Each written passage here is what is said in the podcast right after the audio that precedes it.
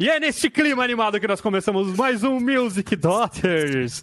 Estamos começando esse novo episódio, nessa nova semana. Sim, porque se você não sabe, esse podcast aqui tem muitos episódios.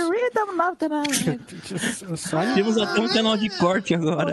Até um canal de corte. É verdade, tem- temos um fã aí que nos homenageou com um canal de corte, não é? Sabe o que eu mais gosto dos podcasts? Quando a galera ameaça os canais de, de, de corte. Deixa eu fazer isso também. Se você usar o nosso vídeo. Não, cara, faça os cortes aí. Tá, tá tudo Faz certo. aí. Obrigada. Põe Você brigas é entre eu e o Raul. único fã. Eu até já peço desculpas antecipadas a você que fez isso, porque só tem três views, então desculpa que a gente só gera isso. de. É o contrário. Eu queria te dar dinheiro, cara, mas infelizmente a gente não conseguiu. Não tá rolando. Não Tem tá que ser rolando. Por amor. Por amor, exatamente. Por amor. É só porque é muito fã, mas de verdade, ó, você que fez o, o- o canal de cortes, muito obrigado. né? A gente ficou lisonjeado com isso, foi muito legal. Caso fique rico, lembre de nós. É, exatamente. Aí a gente vai de lembrar de, mim. você, caso você. É, é, daí talvez a gente, a gente comece a ficar meio bravo. Talvez a gente comece a Aí, ficar meio bravo. aí essa mãozinha que vai ter aqui vai virar um GIF pra você pra sempre. Talvez a gente faça um vídeo no Facebook Muito bom. falando mal de você. Olha, tem, tem- tem histórico aí que eu não sei, hein? Tem histórico aí que eu não tô sabendo. Mas, então, pra você que tá chegando aqui agora, saiba que este podcast aqui tem muitos episódios. Já estamos com quantos já nessa nova temporada, Raul? Olha, pelos meus cálculos são muitos. Ah, Excelente. boa. Eu gosto, exatamente. Eu gosto exatamente isso.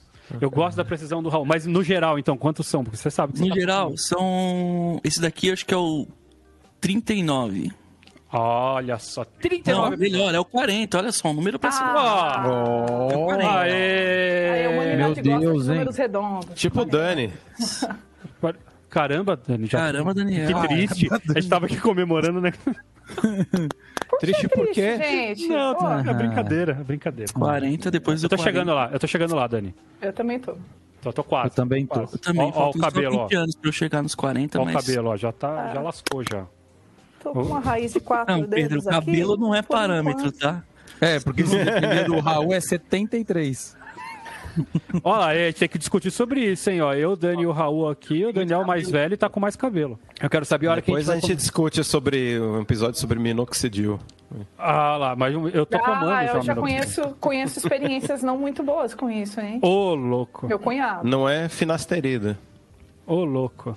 Ah, eu não sei. Gente, estamos falando de drogas lícitas aqui, viu? Que o É, médico sim, passa e sim. você compra na farmácia. Mas vamos Mas lá. mesmo, mesmo as não tão lícitas aqui, eu sou casado com uma médica, é fácil de conseguir. É mesmo, Pedro? Fica aí, gente. Mas, falando em. Alô, CRM! o cachorrinho da cocaína já fez assim, ó. Não, são todas lícitas, mas... Ai, que Ô, susto! Denis, coloca o cachorrinho do cocaine, por favor. Do lado da Mari aí, ó, no chroma key. Se você não sabe o que é esse cachorrinho, é porque você não assistiu todos os episódios. Pois é. Então, tira aí 77 horas da sua vida pra maratonar. 39, 39 só. Você viu que os outros episódios Gente, eram mais longos, né? louça. Que A que foi? louça nunca tem fim. É isso. Aproveita Isso. pra ouvir o podcast. Se não tiver louça na sua casa, me manda um direct que casa não falta. Resolve rapidinho. Muito bom. Hoje, então, É. nós vamos falar sobre um assunto muito interessante. Muito interessante. Assunto pedido também, não foi isso daí? Ou foi a gente que Pedido. inventou? Não, foi pedido. Foi. Pediram Aliás- nos comentários, mandaram um direct. Olha lá, você lembra o nome da pessoa? Eu não lembro. Não lembro também. A gente é péssimo de fazer podcast, tá vendo? Por isso que a gente não, não, não cresce no canal de cortes, ó. A gente não sabe nem o nome da pessoa que mandou a sugestão pra gente. Mas enfim, hoje nós vamos falar sobre composição, certo? Que eu ia falar que era songwriting e acabei de descobrir dois minutos antes de começar o podcast que não é songwriting, que é sobre composers, certo? Estamos falando sobre composições. É isso, Daniel? Vamos falar sobre como. como- você falou como o Rabino Henry Sobel, né? isso. É, nós vamos falar Parece o Henrique Nietzsche sobre composição. Ô pai, me mande uma melodia. Parece É, o aí, aí o Henrique disse, pai. Vamos falar sobre Está composição. É, nos mandaram essa dúvida, é uma dúvida que às vezes os alunos mandam bastante também lá no, no fórum, enfim, como que faz para compor? Porque não sei se vocês sabem, mas tem uma técnica de composição e hoje nós vamos entregar essa técnica para vocês. E é hoje que eu vou aprender. beijada? É, é like? assim. É, Já hoje- deixa o like aí, por Hoje é favor. dia, eu vou ensinar para vocês como é que faz para compor uma música que fica hit número um nas paradas, Isso. certo? É. Que eu só não fiz Porque, eu não eu não quis. sou apegado ao dinheiro, exatamente. Não, porque eu não É. quero me vender ao mercado fono- fonológico, sei lá. Fonográfico. Fonológico. Fonológico. Fonoaudiológico. É fonofágico. Então, essa, mas com certeza existe, tá? Eu só queria deixar claro que existe essa metodologia e a Isso. gente só não entrega porque realmente Essa assim, metodologia é bom. gosta, né? São cinco passos. Cinco, cinco passos. cinco passos para você compor Cinco a passos sua para música. compor. A, B, C. Porque Não eu é? compunha num papel de papelão de pão e hoje eu descobri o segredo e eu vou mostrar isso pra você. É só você arrastar pra cima. Exatamente. Basta você acreditar. O que, que você tá fazendo aí, sentado no sofá, que você ainda não arrastou pra cima? Vem! Porque se você arrastar hoje de As suas 5 mil reais, o nosso certo? curso hoje está por 200. Você não sabe como estourar nas plataformas? Quer ser a nova Anitta? Quer ser a nova vida. Venha comigo. Arraste pra cima. Isso aí, ó. A gente tá bom Aí de você vai ver, o cara tem, tipo, mil seguidores. É lógico. Eu não sei se eu contei pra vocês, mas recentemente eu fui passar um fim de semana num hotel. Caribe, Eu contei pra Mari. caixa 2. E tinha um cara, mano, tinha um evento desses de autoajuda, tá ligado? Bastante gente e tal. E aquele dos caras andar sobre o fogo, simplesmente isso, né? Sério? Alô, Interpol. É Simplesmente polícia. isso. Colocar a galera pra andar sobre o fogo. Alô, pessoas burras. Tô brincando. De verdade. Pô, não- Alô, bombeiro. Pasmem, e pasmem, o cara tinha menos seguidores no Instagram do que eu. Eu falei, porra! O cara tá cobrando uns 5 mil reais pra passar o fim de semana aqui com a galera. Pra botar fogo Fazendo na galera, eu também brasa. faço isso. Eu aposto que ele não deu o exemplo e não andou primeiro. Ah, com certeza. não. Falou, não, eu já estou com os pés calejados, eu não preciso disso. Eu já passei dessa, né? Estou Meu. Deus do céu. louco, Como que a gente chegou aqui? Onde, A que é, ponto exatamente. chegamos? A gente, a gente consegue ir para uns lugares muito bons. Mas hoje, então, voltando, né? Vamos, vamos voltar para o assunto de hoje. É assim que compõe, gente. É assim que compõe, É assim exatamente. Que compõe. Basicamente. Junto com uns amigos muito doidos. É uma técnica de composição. Mas olha, a primeira coisa que eu queria dizer é justamente isso, a brincadeira do começo, é pra gente lembrar que assim, a gente pode falar aqui um pouquinho sobre as nossas experiências, o jeito que a gente faz, o jeito que a gente já pensou pra compor alguma coisa, se é que já compusemos coisas, é, mas que simplesmente não existe técnica, não existe formato, não existe jeito de se fazer.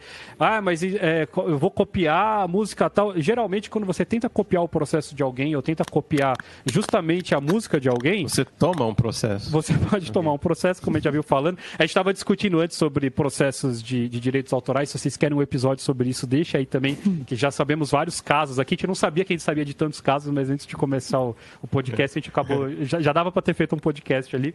Vai ser bem divertido, gente. Vai Bota aí divertido. que vai ser legal. E daí a gente leva, ó, daí a gente leva o, o, o strike porque a gente colocou no, no episódio de direitos autorais coisas com direitos autorais dos outros. Mas enfim. Mas só para deixar claro que, que justamente se você tentar copiar o processo de alguém, não vai dar certo. Se você te- tentar. é, é, ah, a fórmula então, de- como a gente estava falando no episódio anterior, a fórmula então do Justin Bieber é essa sequência de acordes aqui, é não sei o quê. Então, beleza, vou fazer e vai funcionar. Não é assim que funciona, porque se fosse fácil desse jeito, estava simplesmente todo mundo rico, né? E estamos todos aqui no, no quase, ó. Todos no quase. No- Exi- existe, na Todos no verdade, uma... Baleia. Existe, na verdade, uma, uma convenção de forma meio intuitiva que as pessoas acabam, não sei até onde é tão intuitivo assim, né? É, sim. Mas que as pessoas acabam fazendo, né? Uma, uma forma bem parecida de uma forma canção aí de eh, verso, ponte, refrão, modula, refrão e, né? Enfim. Já tá complexo dessa forma. É, né? Não, mas o gospel é assim. O gospel sempre tem uma modulação para repetir o refrão modulado e aí termina lá no ponto alto, assim. Dá uma olhada. Mas Muitos são um, assim. eu tive aula com um professor, eu não sei se esse meu professor teve aula, não sei se é com Kohreuter, qual foi um grande educador que deu aula em alguma universidade brasileira de arranjo? O, o Kohreuter. Foi o Kohreuter, né? Se é erudito, foi, né? Bom, entre outros. Então, ele teve uma aula de. Tinha aula de composição e arranjo com o Kohreuter, não sei se é na, na USP, não sei. E, e aí ele falou que a primeira coisa que ele falou na aula de composição e arranjo foi não acredite em nada que eu disser aqui. no sentido de que a composição, né, enfim, a música em si é, é circular, né? Ela se- precisa se renovar. Então, quando a gente pensa em composição E, enfim, eu acho que a, a, gente tem as diretrizes, que foi o que a Mari disse, né? Tem as formas, tem as cadências e tudo mais que você pode e deve se basear, mas não existe realmente uma fórmula que você fale, ó, você vai começar por aqui, vai terminar ali e vai dar tudo certo. Ô Dani, uhum. você que acha que de todos nós é o cara que tem mais know-how sobre a técnica composicional, porque você fez composição e regência, certo? Sim. Como que funciona essa coisa louca de ter uma técnica? Tipo, como que se estuda composição? O que, que se estuda numa faculdade de composição? Assim, eu não tive uma aula de composição no curso de composição, sabe? O que tem é uma cadeira bem parecida com as matérias que você tive. Eu tive, né, porque a gente estudou na mesma faculdade, né? Então, teve harmonia, teve percepção, teve contraponto, história da música. Aí começa a ficar.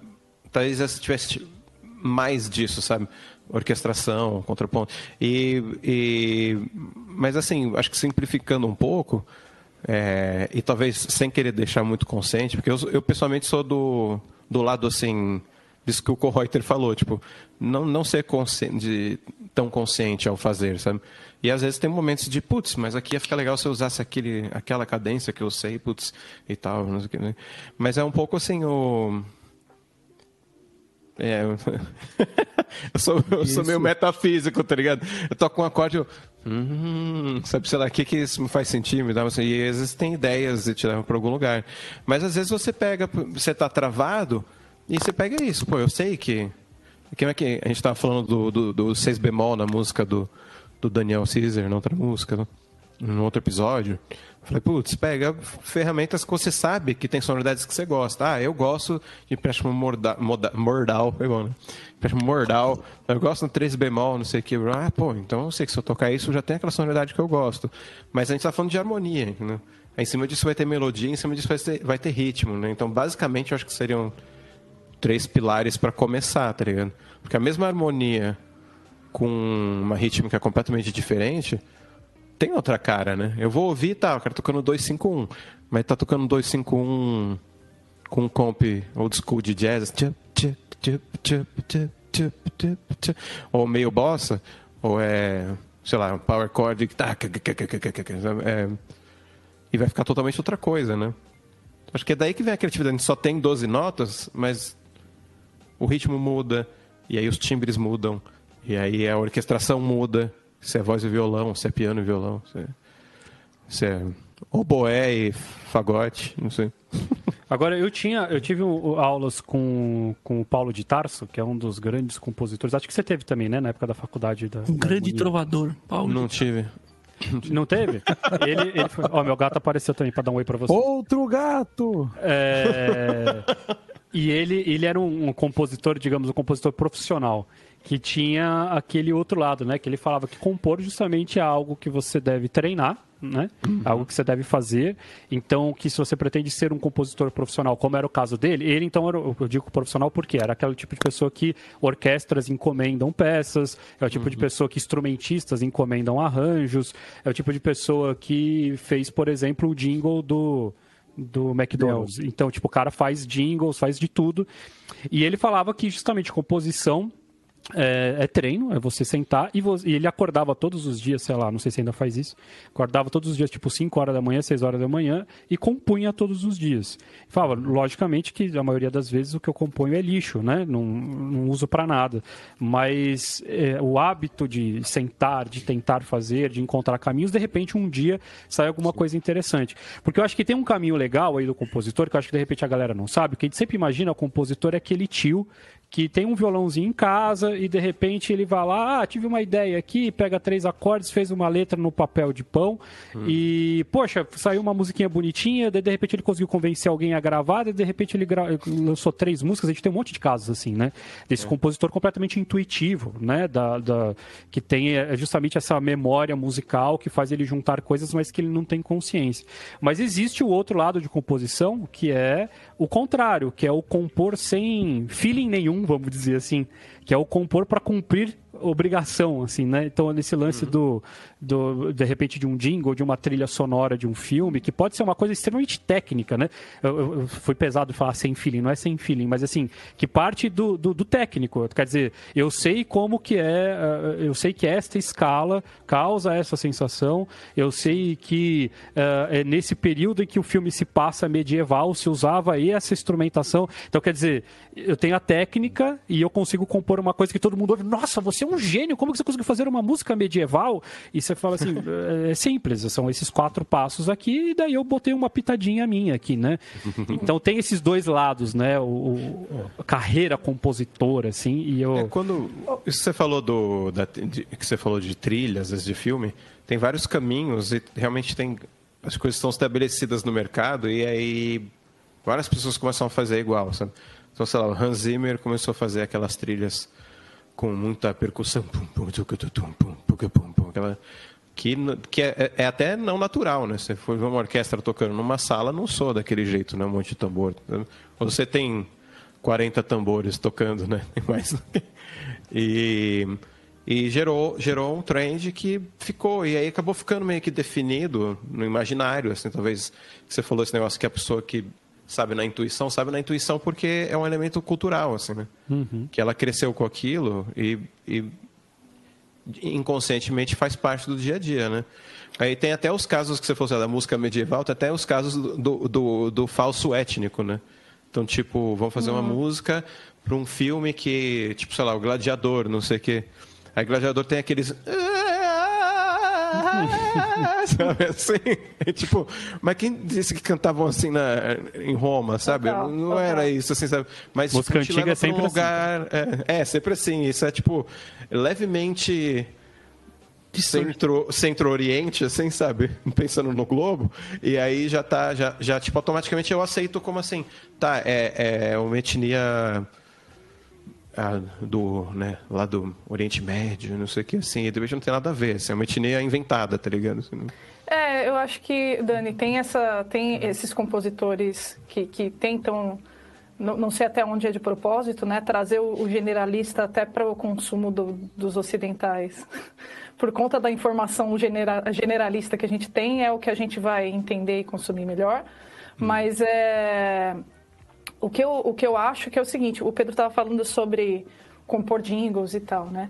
E é engraçado uh, o quanto de, de, compositores super ferradões, assim, bons pra caramba, que compõem para orquestra, compõem para vários tipos de, de, de formações, né? E que uh, vão compor jingle e tipo uma coisa super que você olha quatro acordes e parará. Eu trabalhei com, com composição de, de jingles, né? Só que eu não, não sou compositora, né? Tipo, eu meio que acabei me tornando ao longo dos anos, mas sem nenhum tipo de formação.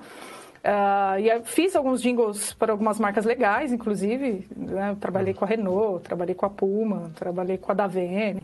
Foi, foi bacana. Só que o, o, a, o mais difícil para mim, que não, não sou profissional, mais do que a questão musical, porque é, é, geralmente ia, ia caminhando para lugares um pouquinho mais simples e tal, mas mais do que isso é você transformar o, o, a ideia de quem está pedindo isso, o briefing, ah, então, porque aqui a gente quer uma coisa que lembre água e que tenha refrescância do não sei o quê. E no, ai, das, das... É, ah, não, porque tem as raízes latinas, do, entende? Então, eu acho que não é só uma questão. Ser compositor não é só uma questão técnica. É muito, e, e, a gente vê, escuta as trilhas e sabe a diferença disso, claro. Sim. Mesmo na simples, a gente percebe quando tem tira mais, que a pessoa entende mais. Mas eu acho que é, também tem essa grande criatividade. Não basta você manjar muito de música e, e, e saber como as coisas funcionam logicamente, né? Essa, essa coisa cerebral. Você tem que ter o abstrato pra caramba, você tem que se, se, se, inspirar, você tem que pegar referências diferentes, você tem que se inspirar em artes plásticas, tem que se inspirar em. Entende? Eu acho, né? É, o lance então... da referência é muito mais importante de qualquer outra coisa. Né? É, exato. Acho. Exato. Acho que quanto mais ferramentas você tiver e for colhendo no meio, no, no, no meio do caminho, é melhor, porque assim, é isso que a Mari tá... Às vezes você tem a técnica para fazer aquilo, só que você não tem habilidade para traduzir o que essa pessoa está te pedindo, e você não tem habilidade para traduzir o que essa pessoa está te pedindo porque está te faltando repertório para uhum. entender essa linguagem dessa pessoa. Porque uma pessoa leiga, ela, ela vai falar assim, eu quero que às vezes vai passar por alguém do marketing, alguém que entende que vai conseguir te falar melhor, mas alguém vai falar às vezes desse jeito. Olha, eu quero um sino que lembre água. É, e que isso. só que no, por exemplo, um comercial de TV tem uma vaca passando, é um sino que lembra água. Você fala, mano, se você travar nessas imagens, é porque uhum. o seu uhum. repertório é pequeno. Porque você não conseguiu ampliar suas ideias, porque você não tem repertório suficiente para trabalhar com essa linguagem. Muito pelo contrário, eu Perfeito. Eu conheço alguns amigos que, que, que, que, compõem e a galera vai pirando mais. A pessoa fala, ah, eu quero um sino com água. Eu sei qual sino. Tem uns sete sinos diferentes, porque você fala, mano, onde você ouviu o sino com som de água, bicho? Tá maluco? Porque é isso, porque tem repertório. Porque parou, inclusive, para sozinho ter essas brisas, né?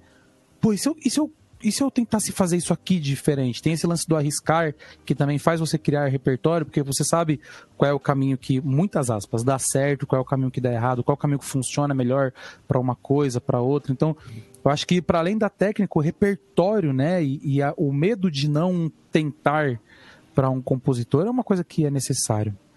Mas o repertório, eu acho que não tem nada a ver com repertório musical, pelo menos. Não, não. Não, é repertório de, de vida. De vida, abstrato, né? abstrato. Tanto que a gente, enfim, isso não é de hoje, né? Tem gente que compõe, é, sei lá, olhando para um quadro. Então eu vou fazer uma composição, tem, sei lá, o nome da música chama Mona Lisa. Então é a... Não é a mesma, mas. Né? Enfim, e, e, é esse lance do repertório é, abstrato mesmo que eu disse de tudo, saca? Porque tem coisas, por exemplo, o Lucas falou, um sino que lembre água. Ou, sei lá, alguma coisa que lembre o interior. São uhum. coisas que trabalham com a sua parte afetiva. Então, por exemplo, ah, para o fulano de tal lembrar o interior é uma música sertaneja, mas para o outro é uma música de estrada. É, enfim, tô tentando ir para algum lugar aqui. Mas, mas... com certeza ah, mas vento no capim violão, vai, vai ter... fazer, né? É, isso, isso. Então são é, as coisas então. externas. Mas o mais legal do, da composição é que eu acho que é uma das partes da música mais democrática. Que realmente, se você não entendeu merda nenhuma do que foi dito até agora, você consegue compor uma, uma música tão boa quanto quem consegue, enfim, tem todas as a, a bagagem teórica, a bagagem de repertório, é, assim como a improvisação também. Mas a única coisa que você precisa é realmente ouvir música, né? No sentido de se espelhar em alguma coisa. A gente estava falando dos plágios, mas é, o Dani falou de um caso lá que eu não vou citar aqui, porque a gente vai deixar para o episódio, que é quando você plageia alguém inconscientemente.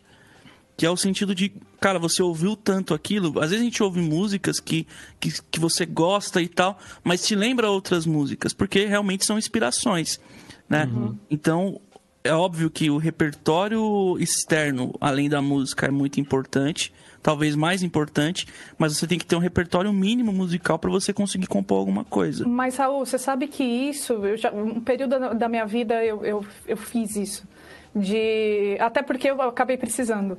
Mas é, isso é um baita de um exercício. Se você está trabalhando com, com, composição por algum motivo, né, é, é, legal você. Bom, eu vou pegar alguma coisa inspirada em Gilberto Gil.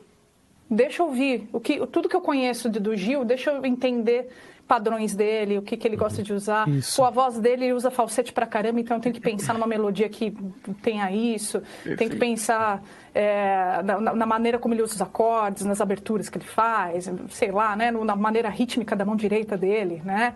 É, enfim, é, isso é um baita de um exercício legal, que não é uma coisa que você faz de bate-pronto. Né? Não, a não ser que você já demora, seja fã demora. de alguma coisa, enfim, mas é um trabalho de pesquisa e é super gostoso de fazer quando você não tem pressão, é super gostoso de fazer. Mas quando você trabalha em agência, é, ou para as agências, como era o meu caso, é, rola muito isso. Tipo, pô, eu queria. Ah, é, isso aqui meio. É, um sambão meio Alcione. Aí você fala, puta. Aí você vai lá ouvir tudo da Alcione. Alcione, né? né? E aí, tipo, é, então, isso rola muito, porque a referência das pessoas que não são musicistas, não são músicos, é, vem da, da, daquilo que eles consomem, né? Uhum. Também. Então, eles, eles vêm com as demandas mais prontas, assim. E aí cabe uhum. você também, às vezes, entender qual que vai ser o o diferencial que você vai colocar lá. Porque às vezes as pessoas falam que quer e não quer. Né? Uhum, ah, eu quero isso. Aí você faz isso e fala, pô, mas não é isso, pô, então não é. Né? Cara, né? o Lucas é um cara que se você vai tocar com ele e começa a dar as referências, é muito difícil, viu? Por quê? Como Porque assim? ele fala, mas não, mas como assim, cara? Como assim? Não, é, é tipo o quê? Não. Como assim? Não entendi. Agora eu não entendi. Mano do acontecendo ao vivo, acontecendo ao vivo. Não, não, escreva, escreva aí na partitura. Não quero é, saber. É isso, esse é o. É, tipo... Ah, entendi, entendi. Né? Porque, porque é, é isso, mas é sobre como você também, eu acho que esse lance da composição é isso. É sobre o como você sabe que você funciona para aquilo. Às vezes o caminho que é fácil para o outro é extremamente difícil para você. Então você precisa entender o seu caminho para pegar o caminho do outro, traduzir para o seu caminho e fazer funcionar. E, e, quando é porque quando a gente está falando composição, estou pensando em um monte de coisa, não só música, mas jingle, etc. E acho que é da é da Vivo, Vivo, né? Assim, Deve ser. Eu imagino, eu imagino ah, que não, é da Oi, não. Eu imagino que... é pode ser, não, mas é porque pode ser qualquer outro nome que tem esse. Pode ser, né? Não lembro se é da Vivo mesmo. Ah, é... mas terça, terça maior Isso, aí, é super usado. Cara, a Mari tá com a percepção, hein? Terça maior descendente de um baterista é para quem tem é, é para quem é para quem fez curso de percepção melódica na Music Dot. E eu continuo estudando. Ah, continuo não, estudando. Não tá no guarda... ponto dos acordes sobrepostos aí, né? Mas é isso, melodia. E aí, tipo assim, tem, tem esse lance de para o que você quer o seu trabalho também, para isso você precisa ter um repertório, etc. Porque assim, você imagina que tudo quanto é criança que vê esse comercial reproduz isso. E aí a marca vai sendo propagada por uma coisa desse tamanho. Você não precisa colocar um milhão de instrumentos, tal, não, não tem isso, né? Então, tem que entender qual é o seu caminho para que você consiga chegar naquele resultado com uma tranquilidade também. Meu Deus, uhum. um caminhão que bateu no trem aqui? Não deu pra ouvir, não. Nossa, Mas é, isso é Já guarda esse som, hein? Guarda esse som pra composição. O caminhão já bateu no trem com você? Uau, caminhão. Mas enfim. o cachorro do Corquinho. não, mas acho que uma dica pra quem quer começar a, a compor de uma maneira mais é, como, sei lá, cerebral, por exemplo, mais pensado mesmo, é você analisar as coisas que você gosta. É, quando eu tive aula de composição, a primeira coisa foi, bom, vamos analisar as músicas X e Y para a gente ter um direcionamento do que, que a gente vai querer fazer. Então, o que, que é esse analisar? Você pode analisar de diversas formas. E aí não é uma questão de você precisa conhecer campo harmônico, você precisa conhecer aquilo. Dá o seu nome. Né? Eu sempre falo isso na, nas lives, quando o pessoal pergunta sobre essas coisas. Meu, é, aquele dali é a tônica, mas se você quer chamar de José, chama de José. Beleza, vai acontecer que quando você for tocar com o Lucas, eu falar, não, mano, José é meu tio, eu quero saber que acorde que é esse. Isso. Então, é, é mas, mas é que dá para ir além disso, né, Raul? Porque acho que para você que está começando e fala, não, mas isso que vocês estão falando é muito difícil. O primeiro passo, então, que eu acho que a gente concorda geral, é essa coisa do repertório. Você ouvir muita coisa, muita coisa diferente e, e ouvir de forma analítica, porque é, o que o Raul está dizendo, você não precisa saber o acorde. Mas com certeza, se você nunca estudou música na sua vida, se eu mostro para minha mãe, que deve estar tá assistindo a gente aí, uma música X, fala, mãe, o que, que você escuta dessa música? Se ela parar para prestar atenção. Ela assiste todas as lives, ela deve. Não é? Deve é mais de caloria do que a gente. É, ela, se eu, se, eu, se eu der o papel para ela e falar assim, escreve cinco coisas que você pensa ou que você, que você tira dessa música. Ela consegue, porque qualquer pessoa consegue fazer isso. Sim. Ah, para mim essa música parece ser lenta. Tá bom, música isso. lenta. Ah, para mim essa música. Ah, eu consegui perceber que tem um violão. Beleza, violão. Sabe assim, é coisas que parecem que são bestas, mas que no fim das contas, se você não tem a, é, é, ter essa consciência que te torna um compositor, um arranjador. Que daí você viria e fala assim: o que, que eu quero para minha música? Putz, eu quero um violão. Ah, eu quero que, aquela, que a minha música também seja lenta. E daí, é assim que você monta. É que a gente, logicamente, que, quanto mais experiência de, de, de, musical você tem, maior fica essa lista, né? Então você já sabe, não, eu quero um acorde com sétima, eu quero que comece no quarto grau, eu quero que a orquestração seja tal, eu quero que a melodia comece na nona, eu quero. É. Beleza, mas é, é essa lista. É, não deixa de ser essa mesma Vai lista. Assim, descobrindo os ingredientes, né? Exatamente. Porque, na, na, na verdade, o, o, a música né? Tipo, ela, ela quer passar alguma coisa, tá? Seja uma emoção, uma sensação abstrata, sei lá, ou seja uma coisa mais concreta com letra, com né, uma, uma figura mais concreta, assim, né? Uma imagem. Mas é, é, é, isso. Acho que o músico ele tem acesso a mais ingredientes. Tem aquela pessoa que cozinha em casa, que, ah, eu sei cozinhar, uso, sei lá, pimenta, cebola e sal. É isso aí que eu uso. E aí tem pessoas que, ah, eu coloco aqui, né, páprica, coloco o negócio. Não, ou a pimenta, mais... eu tenho 10 tipos de pimenta, 10 né? tipos de pimenta. O cara e você já diferente. entende, né? Pô, essa pimenta aqui, ela vai bem com isso aqui quando eu quero provocar tal coisa. Perfeito, mano. É saber o que você quer, é tipo cozinhar mesmo, né? Sempre que coloca eu... comida no meio, fica mais fácil de entender. Mário foi genial. Mário foi genial. O Raul, então... Acho... Ah, adoro. Acho Não, que tem duas eu... coisas... O... Desculpa, fale, fale. Vai lá, Dani. Não, tudo bem. Vai lá, você, vai tem, lá. Tem, tem, tem, duas coisas que eu acho que às vezes misturam, ficam. É, não necessariamente vão andar juntas, mas já podem andar juntas, né? Que acho que foi o Pedro que falou, compor e compositor e arranjador, né? Às vezes uma pessoa que compõe uma música, sei lá, senta no piano, vai escrever uma melodia e uma harmonia. O arranjador vai pensar um arranjo ah, tá, putz, não, aqui vamos colocar uma bateria, putz, quero uma percussão, não sei o quê, eu quero aquele teclado, aquele não sei o quê, precisa ter um violão, vamos aquela back vocal, uma coisa tamanho de ideia, sei lá. Aí seria o arranjador, né? Mas para muitas pessoas, às vezes, sei lá, se a gente tem banda, por exemplo, a gente que experiência de banda, eu já tenho uma orquestração pronta, né? Não que eu não possa colocar mais coisas se eu for gravar num estúdio, mas se você tem uma banda de rock, provavelmente vai ser duas guitarras baixo bateria e Três uma então ou tá duas pessoas vão ah, cantar, né? Tô brincando também. Van Halen, hashtag Van Halen. Mas aí o, o ou se você tiver, né? Então tem às vezes isso, assim. Então às vezes o e, e, nesse lado também uma coisa mais que eu acho que vem junto com esse lance da orquestração, muitas vezes é o estilo, tá Então pensar o que que você está compondo, que nem a Mari falou assim, ah, me deram uma referência, eu quero um sambão Alcione. Você, hum, sambão Alcione geralmente vai ter pai, pai, pai, pai. Porque eu manjo de Alcione. Putz, nunca eu parei para ouvir Alcione na minha vida, tá Então eu vou pegar a top 5 do Spotify, sei lá de quem. Ou eu vou ouvir e vou entender, putz, tem que ter tal, tal e tal na percussão. Tem que ter... Então tem muitos estilos que a orquestração é extremamente importante, entendeu? É... E às vezes outros estilos não, não necessariamente, né? E a gente tem que fazer e... esse jabá, gente. Tem que fazer esse jabá, porque o Dani justamente tem um curso na Music Dot sobre isso, é. um curso de análise. Sim. Então, sem, sem, é porque se a galera pergunta pra gente, tá aí dois caminhos que a gente tem no, no mundo acadêmico musical. São essas duas matérias lindas. Uma se chama Percepção, que a gente tem curso com a Mari e com o Lucas, Percepção Rítmica Melódica, porque daí é justamente você ah, mas eu não consigo perceber o que está acontecendo. Você vai começando a limpar o ouvido. Não conseguia. A... Não conseguia. É. Certo? Para você começar a ter essas consciências, assim, começar a limpar o ouvido mesmo para ouvir com mais acuidade. E essa outra matéria, que é a matéria da análise, que o Daniel tem curso lá na Music Dot também, que é sobre esses detalhes. É chamar atenção, às vezes, para você de coisas óbvias. Que... Só que você nunca tinha parado para listar essas coisas óbvias, né, que a gente estava falando. Hum. Então, é, a orquestração, por exemplo, é uma coisa que parece besta, né? Ah, qualquer criança sabe dizer se é uma guitarra ou se é um baixo. não uhum. sabe. Né? Não, se for um teremim. Exatamente. não só não sabe, como assim, não basta saber, basta você tem que conscientizar, você tem que ouvir aquilo e guardar numa caixinha e dizer, Alcione geralmente tem isso, isso, isso, sabe? Assim, porque ah, cada estilo, e, cada época tem um jeito, né? E entender funções, né? Tá, tem aquilo lá, mas o que, que ele está fazendo dentro dessa uhum. música? Qual é o papel dele ali, né? Sim. De ele novo, pode ser nem... substituído para fazer o mesmo por outra coisa que faça o mesmo papel? Aí que uhum. mora a brincadeira. Esse curso do Dani é, é, é muito show.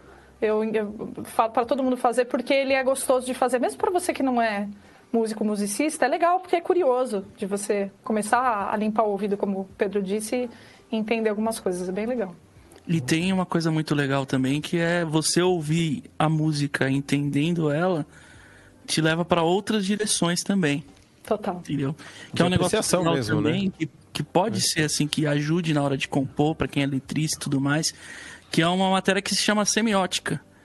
Né? É que você analisar o que está sendo falado ali, né? Vou dar um bem por cima. Com os acordes que estão sendo tocados juntos.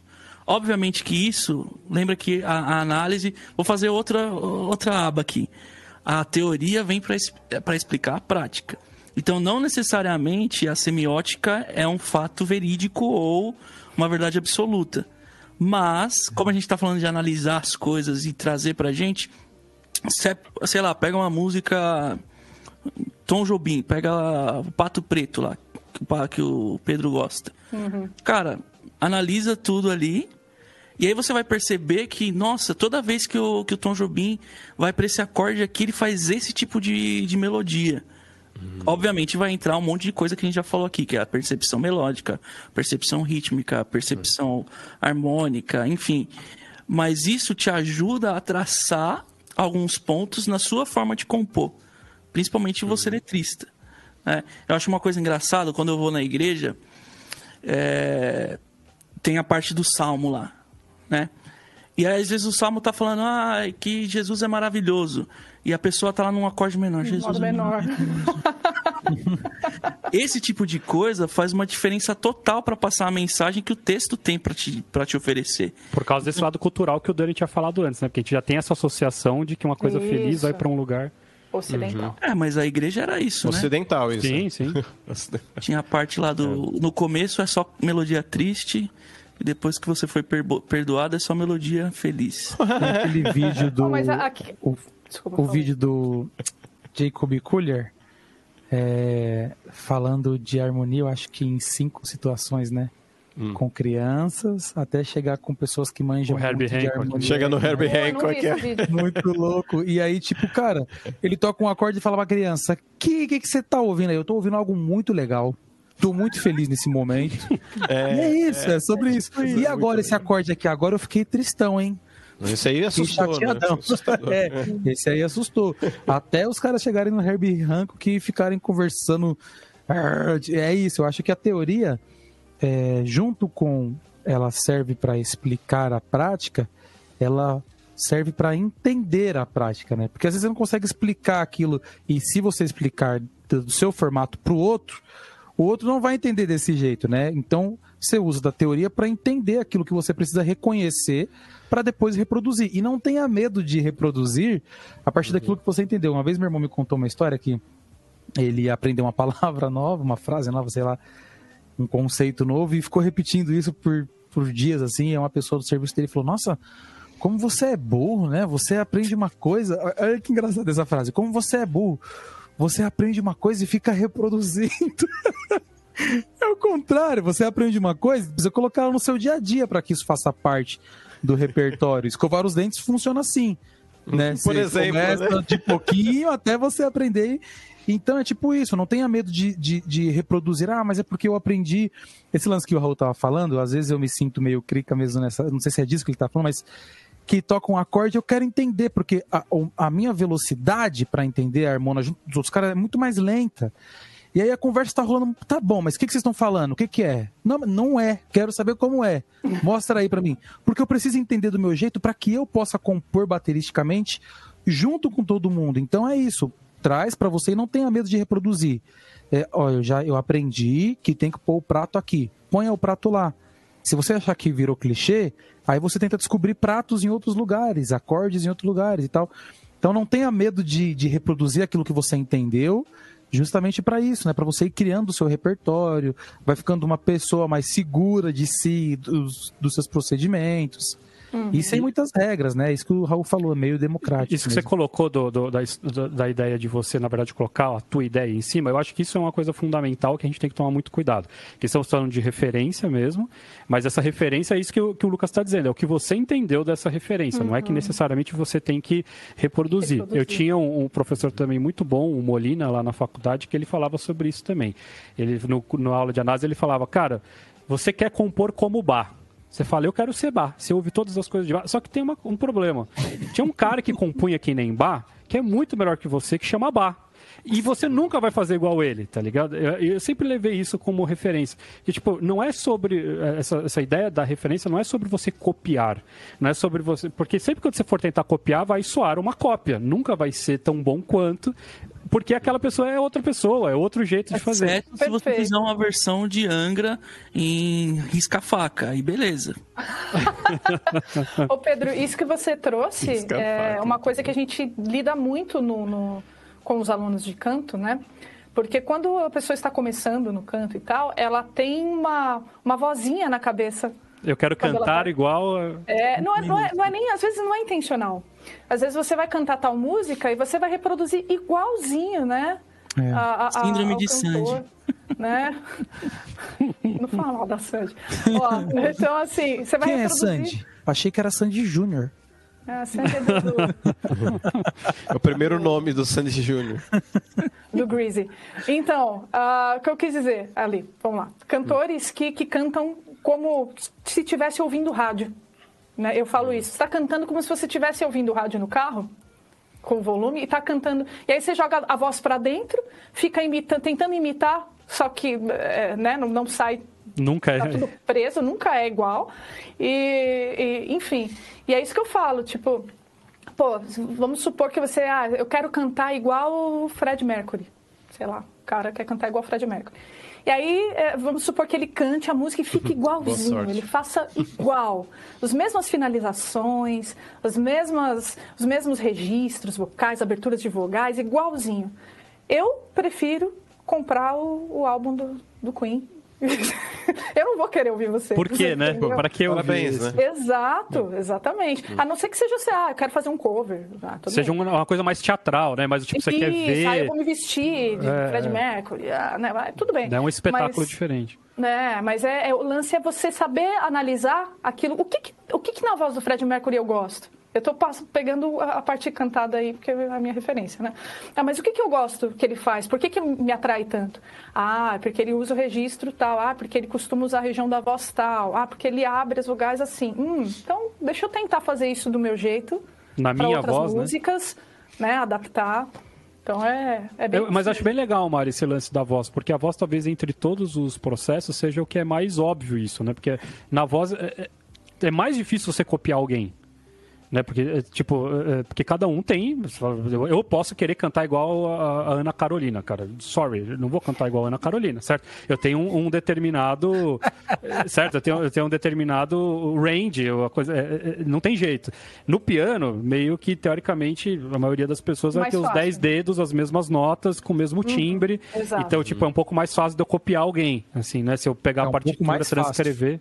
É, Mas é um ainda, pouco mais mas, É. dependendo de quem for, até o jeito que a pessoa movimenta a mão Sim, sim, já sim, tem total. uma linguagem diferente, né? Total. Muito doido. Total. Mas acho que no canto ainda é mais uma área que, assim, que o melhor é você tirar o melhor de você do que você tentar imitar uma outra pessoa, né? Então, é, que tem tudo a ver com, com composição. É melhor você tirar o melhor de você e falar assim, não, faça aquilo que você tem de bom, da, com as tuas referências, com os teus caminhos, do que tentar imitar a composição de alguém, né? Ô, Total. Pedro, eu tinha falado agora há pouco sobre a pessoa testar e eu fiquei lembrando muito de um amigo do Leon, é, que é um amigo meu que estudou composição na Santa Marcelina. Saudade do Leonzinho. E eu tenho duas. Eu lembrei de duas. Tava rindo aqui porque eu lembrei de duas referências de, de, de situações. Um que é. não- é, como chama? Um, um- trechinho de uma música para começar um programa, sabe? Tipo. A vinheta. Vinheta? Uma vinheta, muito obrigado. E aí tem um programa do, do Skylab, tinha um programa do Skylab, eu acho que no Canal Brasil, que chamava Matador de Passarinho. E aí a vinheta, eu me lembrei disso esses dias porque o Raul me mandou um vídeo. E a vinheta é muito doida. Começa uma vinheta. Você chegou a ver a vinheta, Raul? Nem Começa- percebi, mano, mano. é um, programa começa uma vinheta super surreal. tranquila. É, começa uma vinheta mal tranquilo, de repente uma guitarra, tipo, mó ska assim, can, can, can, can, matador de passarinho. E tinha um piano com uns passarinhos cantando. Você toma um choque. Mas você, e um cara, mano, com uma faca na mão, caçando uns passarinhos na árvore. Você fica tipo, tudo bem, tem, tem a questão visual também, mas só a questão sonora, você toma um susto de verdade, assim, porque tem uma música que ela te leva, uma harmonia, uma melodia que ela te leva a repousar, você fica muito à vontade. Você fala, pô, quero ouvir o que está acontecendo. Matador de passarinho. Você toma ali um susto e é saber trabalhar. Uma outra referência que eu tenho que é totalmente distante, que é uma coisa que eu citei aqui em alguns episódios é, que a gente estava gravando, do Miles Davis, de um filme que ele fez a trilha sonora ao vivo e virou um disco, inclusive, né? A hum. banda tá atrás do. É um, é um, cinema francês, eu vou lembrar o nome no, no final e falo para todo mundo, ou eu pesquiso, se eu não conseguir lembrar. Mas o Miles é chamado para fazer trilha sonora de um, de um filme, ele falou, beleza. Quando o filme for lançado, dá o salve lá que a gente vai. Aí ele colocou a banda atrás do telão, ele ficou na frente do telão, meio que para ver o telão e conseguir ver a banda, e enquanto o filme foi rolando, ele foi criando a trilha sonora com todo mundo assistindo, assim. Então, super ao vivo, na hora, assim, na hora do vamos ver. E é isso, né? Sobre isso. Precisa estar tá com as referências de sensações, de sentimentos, de causas, tudo muito próximo, assim, para conseguir colocar. E a banda precisa ter aquela outra leitura de tipo assim, tô sacando o que esse cara quer me passar, que é uma banda que já toca há muito tempo com você, só do jeito dele olhar, o jeito que ele toca, a situação que ele usa. Então, ter essas referências, tanto de um lado quanto do outro, para conseguir causar esse choque é importante, né?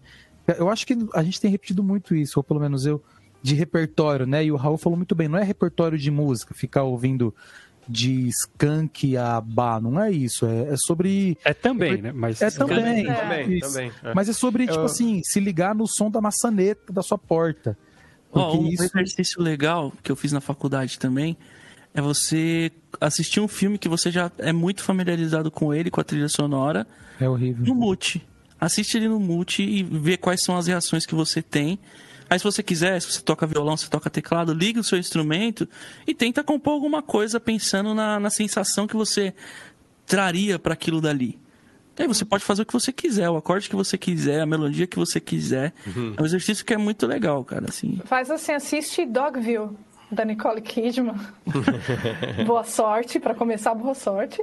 E segundo, experimente. Porque lá, é, não sei se vocês já viram, né? Tô trazendo um negócio nada a ver, mas tudo bem, porque o podcast é isso aí, né? É um, é um... mas o Dogville.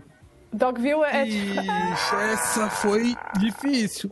Matador Cadê o dog de passarinhos. Matador de cachorrinho. Matador, de, de cachorrinho.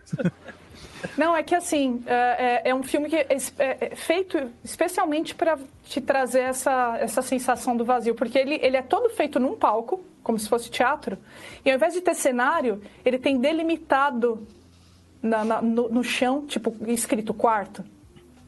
Que nem se fosse um mapa, Rua. assim, né? Nem se fosse um mapa. Acho que eu vi isso daí, um é. pedaço pelo menos. E, aí, ele, e aí o, o vídeo é todo feito lá, assim, sem parar né, os personagens e tal, e não tem música, não tem nada. Então é a, é a capacidade de abstração lá, hum. né? Não, não, é e é tão intenso, é tão intenso que alguns minutos dentro do filme você meio que esquece, né? Você meio que tá ali na pira. É, você já, você já você começa...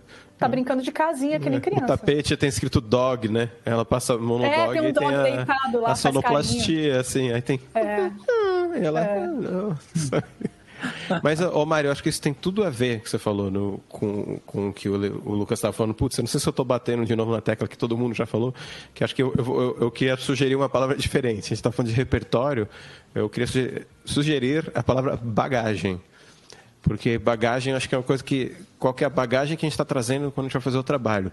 Vai ter o repertório de música que eu tenho, vai ter o repertório de experiências de vida que eu tenho, vai ter o repertório cinematográfico que você falou, putz, vi uhum. o Lars von Trier lá gosto dos filmes da Almodóvar. Entendeu? Se assistir um monte de filme da Almodóvar, isso está em um repertório de um jeito. Se você for ouvir o Rogério Skylab, tipo, tem todos isso. Você também traz um repertório assim, né? E, e todas essas coisas, todas essas coisas são extremamente válidas. Entendeu? Se você gosta de, de moda, entendeu? é extremamente válido. Se você gosta de artes uhum. plásticas, escultura e a, a sua opinião é, sociopolítica, entendeu? E o que é, você entende sobre a interação é, de, sei lá, os problemas da sociedade, de raciais e, e vai super longe, vai para todo lado. Tudo isso vai fazer parte o do mistério do planeta. É, o mistério do planeta, total. Assim. Então Bom, tudo isso tipo faz parte, faz parte. Daí eu, a, a, minha, minha provocação aqui que eu queria trazer também, que a gente acabou falando bastante da, da dica genérica, mas todo mundo aqui já compôs alguma coisa?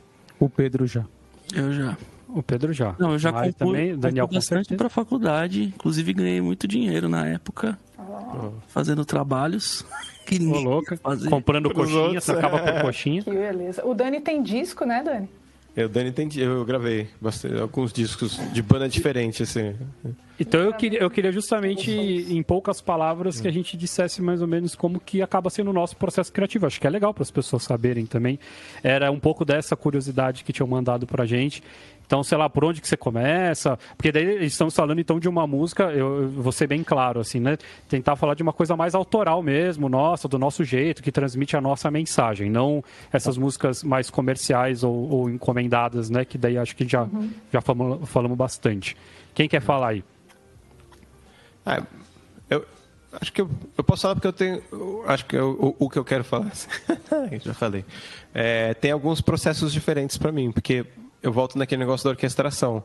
Então, quando, quando eu tinha a Grayskull Chapel, que era uma banda mais metal, assim, a gente tinha riffs de guitarra na cabeça, entendeu? Então, isso, de um modo geral, guiava as nossas composições, sabe? Eram baseadas em riffs de guitarra.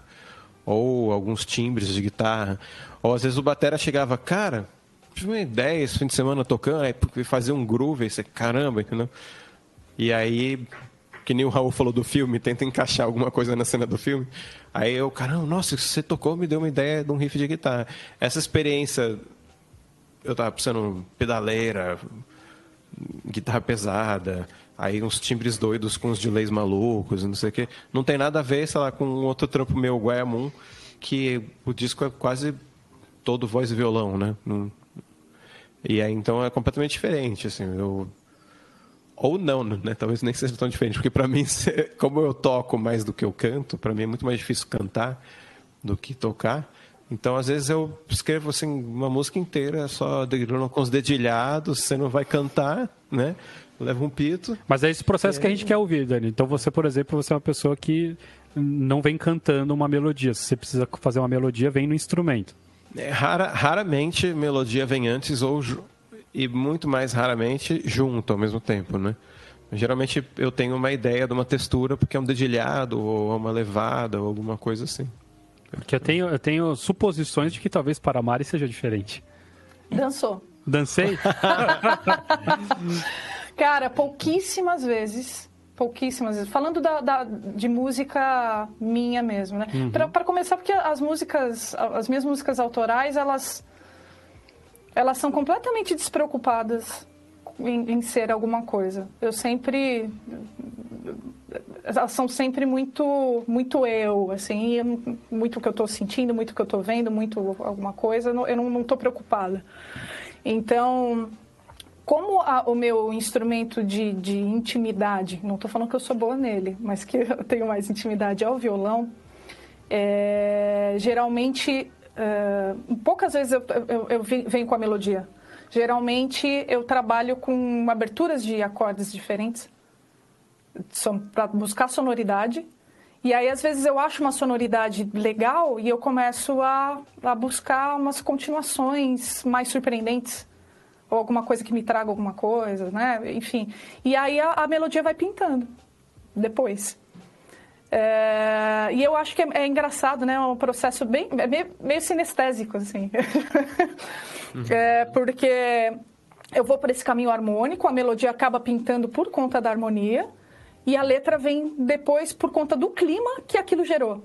Então, tipo, aquilo está exteriorizando um determinado clima e aí eu penso numa letra que, que tem a ver com isso. E aí o negócio acaba tomando forma, né? Não é, não é acaba ficando vivo sozinho, assim, é muito, muito louco. Mas é, é e eu gosto de, de compor as, as, as minhas músicas autorais dessa forma, que são completamente diferentes das músicas, tipo, ah, fa, faça isso, né? Pense no gênero tal e tal. É, é mais livre, entendeu? Muito bom. Raulzito. Eu primeiro que eu não componho música com letra, né? Começar por aí. O meu processo é um pouco diferente. E o meu lance de composição é muito mais um desafio pessoal, de exercício mesmo, do que pretensiosamente. Não que eu tô falando que a Mari ou qualquer outra pessoa tenha pretensão de alguma coisa quando compõe, né? É no sentido de, cara, eu quero fazer isso para mim me desafiar, entre aspas, em alguns sentidos, assim, né? Então, sempre, o meu processo, o primeiro, primeira coisa é que eu não componho no instrumento. Então, eu sempre procuro escrever a melodia na partitura. Depois eu toco a melodia e vejo o que que dá. Então, e aí eu, eu tenho algumas ferramentas que eu uso para essas composições, né? Então, tipo, antes de escrever eu determino se tem alguma forma específica, por exemplo, ah, eu quero compor um choro. Então eu, eu determino se eu vou fazer um choro, por exemplo. Aí eu determino a tonalidade que eu quero e, enfim, ah, vai modular, se não vai modular. Então é uma coisa mais técnica o meu lance de composição. Mas tem também algumas que, que, que são, enfim, que, que talvez tenha até uma pretensão de estar tá no meu disco. E que eu mostrei, acho que é uma ou duas pro Lucas. Que aí vai no sentido mais inspiracional mesmo, assim, de tipo. É, estou estudando, estou tocando alguma coisa ali, de repente, putz, surgiu um trecho aqui de acordes, uma progressão aqui, que, pô, aqui dá alguma, um jogo legal tal. E aí normalmente eu gravo no celular e depois eu vejo o que que dá, assim. Então tem, tem esses dois lados. E tu, Lucas? No ano passado me pintou uma melodia na cabeça, assim, que a gente estava no começo de quarentena, etertena, né? Não acaba nunca. É, e meu filho tinha Era acabado de nascer. Era 40 dias, filho... né? Era quarentena por causa disso. 40 anos. E meu filho tinha acabado de nascer. E aí eu tava há um tempo já querendo ouvir o Kind of Blue, que é um disco que eu lido muito bem para dar uma relaxada na mente, assim. E eu não parava para ouvir som nenhum, né? Porque é um monte de coisa, um monte de novidade. E aí acabou eu, eu pensando uma vez em SOAT, não sei, na verdade eu não sei se eu estava pensando em SOAT, mas com esse clima de querendo ouvir Kind of Blue, então com essa energia Kind of Blue na cabeça, me pintou uma melodia na cabeça e eu cantei para gravar bem rápido, assim, para não esquecer. Cheguei até a mostrar pro Raul, para um outro amigo, assim. Falei, pô, acho que eu quero levar esse tema para frente. E ficou como uma coisa que eu, uma melodia que nasceu assim, meio que pro meu filho. Mas eu, tem mais a ver com esse lance de surgiu na cabeça de acordo com alguma energia assim esférica sonora que eu tô mais presente. Agora pensando bateristicamente, rola muito de eu tocar em trampos autorais.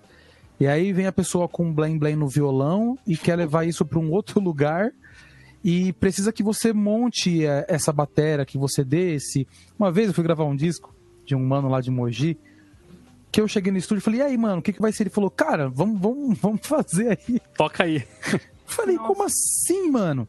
E foi bem isso que, que uma parte que a Mari a gente conversou bem nas ideias, que tipo assim, a pessoa tem que te explicar, você tem que saber traduzir e passar aquilo para o instrumento. Então, nesse sentido, eu já passei muito por isso, eu tenho muita não é facilidade, mas eu me sinto seguro em fazer isso porque eu acho que eu consigo. A, prim a primeira coisa que eu me esforço muito, e eu acho que é sobre esse processo que a gente está falando aqui, eu me esforço muito para traduzir com certeza o que a outra pessoa está me pedindo, sabe? Então eu tento muito ter a certeza e sempre explicando de volta para outro. Mas é isso que você está me pedindo? É para e por último fica a reprodução Até a hora ou a, a tentativa. É, é, isso mesmo. é, é, tá, ou tá a tenta... e isso é uma estratégia, inclusive, se você quiser compor do seu jeito, né? Mas assim, a, até eu começar a criar aquela bateria do jeito que eu gosto e tal. É... E é isso. Inclusive tem um filme. Eu vou deixar o filme para as indicações. Boa. É, no meu caso também eu tenho pouquíssimas coisas que e eu, não, eu geralmente não toco o tempo bastante para ter para ter tempo inspiracional, assim. Então, no fim das contas, quando eu tô tocando alguma coisa para é para de fato estudar também, como o Raul falou, mas não, não dá tempo de compor. Eu estou estudando as outras coisas que eu quero estudar e acabando sobrando tempo de, ah, tô numa brisa aqui com o meu instrumento. Mas isso aconteceu algumas vezes. Então, já compus para uh, trilhas também e tal, mas uh, coisas minhas nunca foi com o objetivo de também, ah, um dia eu vou fazer um CD, ou um dia eu vou ter é, é, temas do Pedro. Foi sempre coisa assim, ah, tava tocando, isso que o Raul falou, de repente veio algum negócio ali, ah, parece bonito esse, esse treco aqui e vamos e vamos fazer e daí disso começaram a surgir algumas outras algumas outras ideias a única vez na minha vida que eu compus de verdade que eu sentei com objetivo foi pro meu casamento que daí eu peguei umas músicas que eu já tinha e adaptei para alguns momentos eh, necessários assim mas a música que, que de fato assim compus dos se bem que teve umas duas ou três de fato eu compus do zero foi a música da, da Isabela que eu fiz a entrada dela da não foi com, com a marcha nupcial Isabela tá aqui do meu lado Ah, que romântico. E- Toca aí, toca aí. Olha lá, hein? Ah, E... Mas foi, foi legal porque foi o seguinte, o que, que aconteceu? Eu- eu- Esse lance de também ter os processos. Porque eu tinha uma música que eu compus pro Molina, numa aula do Molina, que era, que era um minueto, era um exercício que eu, eu fiz e eu sempre gostei dessa música. Usei essa música como tema inicial do, do casamento, então era a, a entrada geral. Daí depois?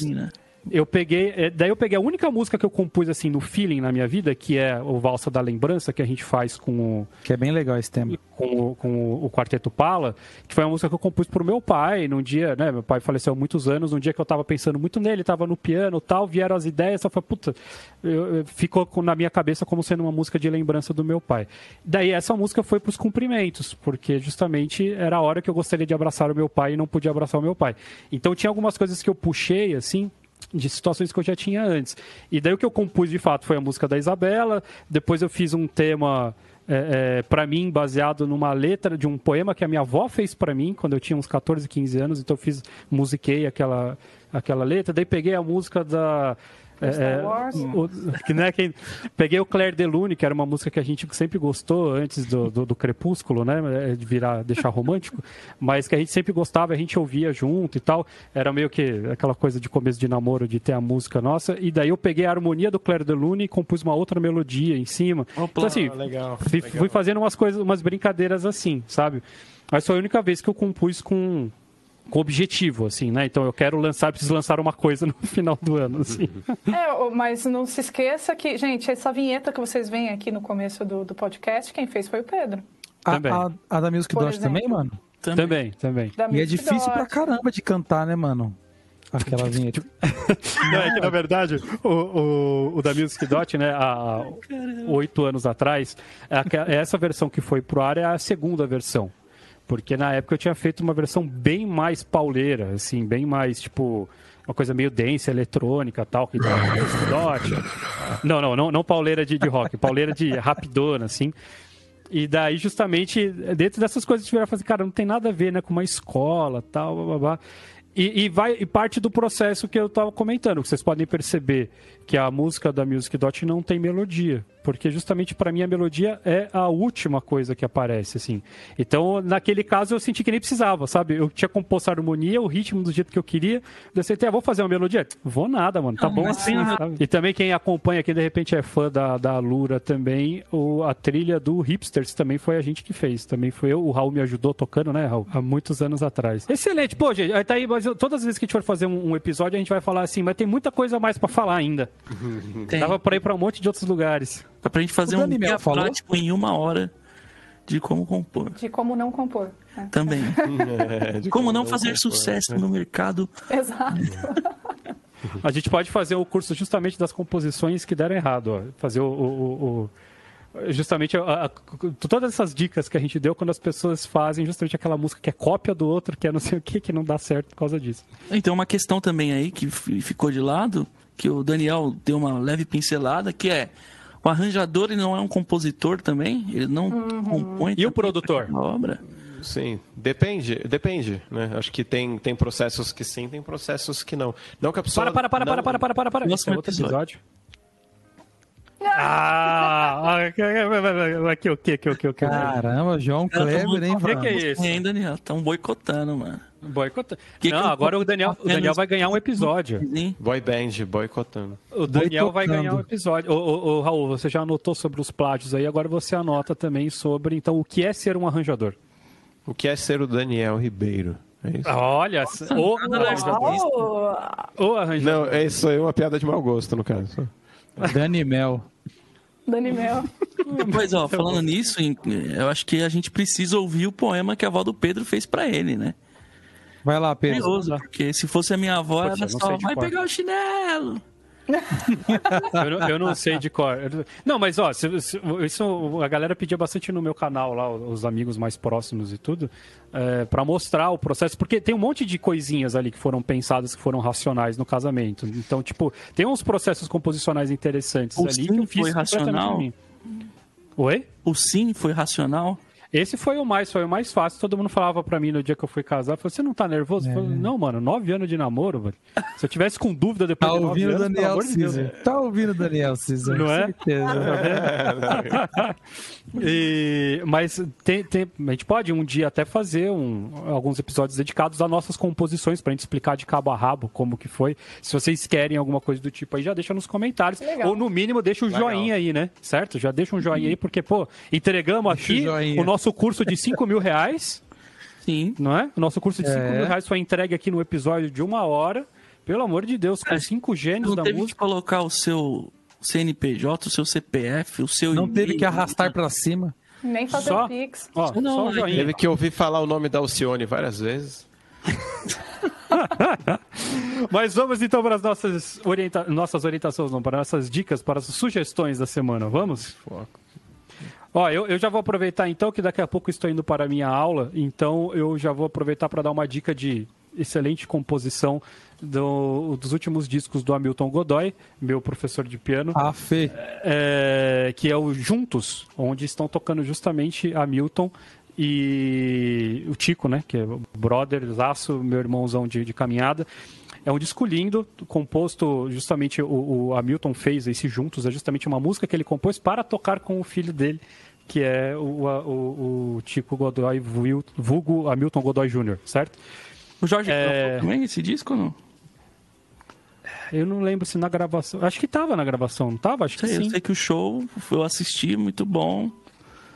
E é legal porque justamente foi interessante que na última aula que eu fiz com o Hamilton, na semana retrasada, ele falou sobre essa música, falou sobre ah, ah, o modo ali, falou ah, porque eu usei o Mixo 4+, a referência e não sei o quê, então foi meio que uma aula de composição ali na última aula. Então me lembrei disso, é um tema lindo, super, super legal, animadão, bem brasileiro, enfim. Então vejam esse CD maravilhoso de Hamilton Godoy juntos.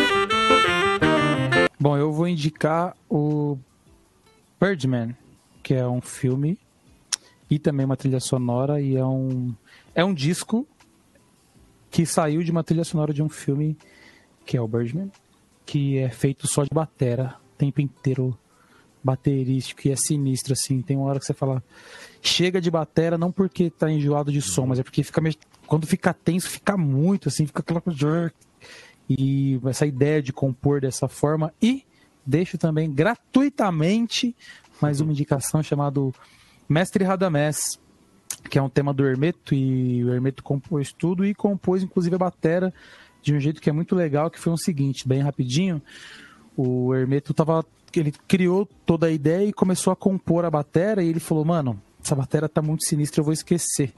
Aí ele deu um alô pro Márcio Bahia, que é um baterista extraordinário, e falou assim, ó, senta aí e escreve que eu vou tocando. E porque senão, e foi assim, mano, um tocando e outro escrevendo rapidão. Uma, uma das formas de compor, porque ele tinha uma ideia já pré-pronta do que ele precisava colocar bateristicamente de acordo com a harmonia que ele já tinha feito, melodia, etc. Então fica aí esse tema que é bem bacana e é um show de bateria. know you, your work, man. They know the guy from the bird suit who goes and tells coy, slightly vomitous stories on Letterman. Well, I'm sorry if I'm popular, Mike. You know, Popular? I don't give a shit. Popular? Popularity is the slutty little cousin of prestige, my friend. okay, I don't even know what the fuck that means. So, yeah. It, it, means, it, it means my reputation is riding on this, and that's worth uh, uh, A lot, exactly. Fuck Right. you. Yes. If this doesn't work out for you, you fuck off back to your Right. studio pals and dive back into that cultural genocide you guys are perpetrating. You know, douchebag's born every minute. That was P.T. Barnum's premise when he invented the circus. Eu vou, vou, vou pegar o gancho do Lucas vou falar de um filme que também é filme e trilha, assim. Os dois são, são bem legais e, e bem sincronizados, assim. assim. Eu, eu, eu geralmente odeio filme de música. Aqueles filme de música. La La Land? É, é, não, não, não musical, mas aqueles filmes que tem músico e a pessoa, tipo, nossa, olha, ela Whiplash. começou a tocar. né? O Whiplash eu até achei legal, porque eu achei que ia ser tão ruim que eu gostei, eu acho. Mas o. Não, eu, eu achei legal o Whiplash. Mas é o, o Once, aquele. Em português é apenas uma vez, né? Que é, é um filme. é- é- não sei se é inglês ou irlandês, que é com o Glenn Hansard, né? Que é um cantor irlandês que é um, um monstro, cara. Acho que é um dos meus cantores favoritos. Eu gosto mais dele cantando do que das músicas dele, porque eu acho a voz do cara incrível, assim. E a trilha dele e da Marqueta Iglova, que eles eram uma, uma pianista, eles tinham essa dupla. E é um filme sobre um, um cara que tá meio desempregado e a menina tá vendendo flor na, na rua em Dublin, porque tá sem emprego também. E ele toca né, na rua e um dia ela passa e ele fala, mano, que música é essa? Ah, é uma música que eu fiz. Por quê? Porque você não toca essa de dia. Eu falo, ah, de dia a galera só quer ouvir cover, a galera quer ouvir as músicas.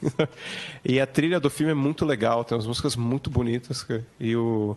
É um, é um romance, assim, né? Do, e tal, mas. Acho o filme mó legal, acho que eu vi no cinema várias vezes. E a trilha, inclusive, me. Foi muito referência pra mim quando eu fiz o disco do Guiamon, assim, quando comecei a compor as músicas e tal. and I'll be at your door nothing worth running for. When your mind's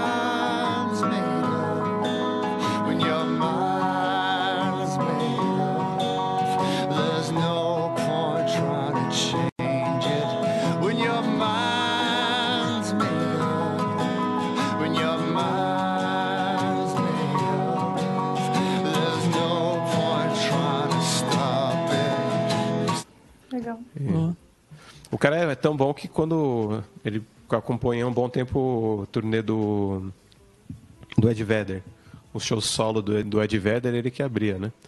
E aqui em São Paulo, pelo menos, o show dele foi bem melhor do que o do Ed Vedder. Foi, foi um pouco triste, assim. Eu não sei se o Ed Vedder tava bêbado, não sei, sabe? Mas, tipo, o cara tocou 20, 30 minutos e foi muito mais legal, assim. Mas é, muito bom. Eu vou deixar duas. Uma é Samba Jazz e Outras Bossas, da Joyce, já que a gente tá falando de, de compositor e tal. Acho que ela é uma das dos grandes nomes assim da música brasileira e tal. E um outro é uma indicação que o Pedro fez pra mim há muito tempo atrás, que é um disco do César Camargo Mariano que chama Du. Que, eu, que é. Revisitei esses dias, é um disco muito legal também. Um jogo muito bom, né? Doom. Legal.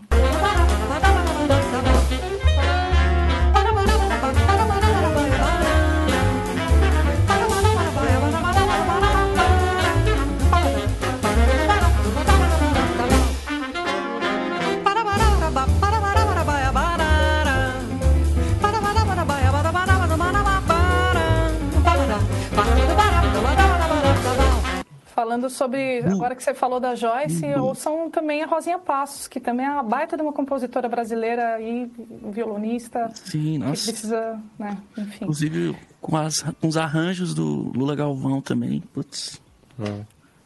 Enfim, é, sobre o, o- alguma coisa que eu, que eu sempre, de volta e meia, eu consumo, são discos da Nausete.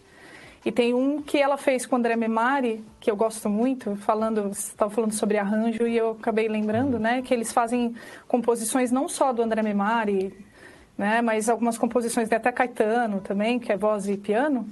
E é um arranjo que vira, muda a música, né? A maneira da Nausete cantar muda a música, né? Então tem a ver com aquilo que a gente conversou sobre leituras diferentes, né? E por- por- isso acaba sendo também uma certa composição, né? A sua interpretação mudando coisas acaba sendo trazendo algo diferente. Então fica aí esse, esse CD que é bem legal.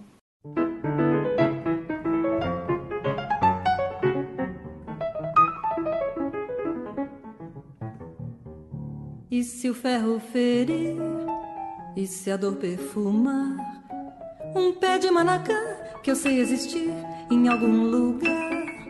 E se eu te machucar sem querer atingir e também magoar o seio mais lindo que há. E se a brisa soprar e se ventar a favor Excelente, temos várias ideias, muitas coisas boas e queremos fazer esse episódio do arranjo. Então vocês falem aí que nós vamos fazer esse episódio de arranjo, que vai ser bem interessante também. Tem muita coisa pra gente falar. Se vocês querem mais um episódio também sobre, sobre composição, se de repente faltou, pô, mas vocês não falaram sobre isso aqui da composição, vocês coloquem aí também, deixem nos comentários que nós vamos fazer. A gente faz um outro episódio, deixe todas as suas dicas, opiniões. Não esqueça de deixar o joinha que nos ajuda muito, de compartilhar esse vídeo no grupo da sua família, no WhatsApp e se inscrever, obviamente, neste canalzinho, porque a gente vai ter muitas novidades aí em breve, hein, Raul? Vai ter uns vídeos novos saindo aí no canal, acho. Não quero dizer nada. Não, também Uba, uba, uba. ê. Tô esperando aí. Tá, tá esperando. Galera aí. tá esperando aí. Mas todas as semanas, todas as quartas-feiras, nós temos este incrível podcast rolando. E quem sabe em, em breve volta aí o Tirando de Ouvido que a gente falou tanto nos últimos episódios, né? Isso. Será? Será? Então, um grande abraço para todos Pensei e todas. E nos vemos na semana que vem. Tchau. Adiós.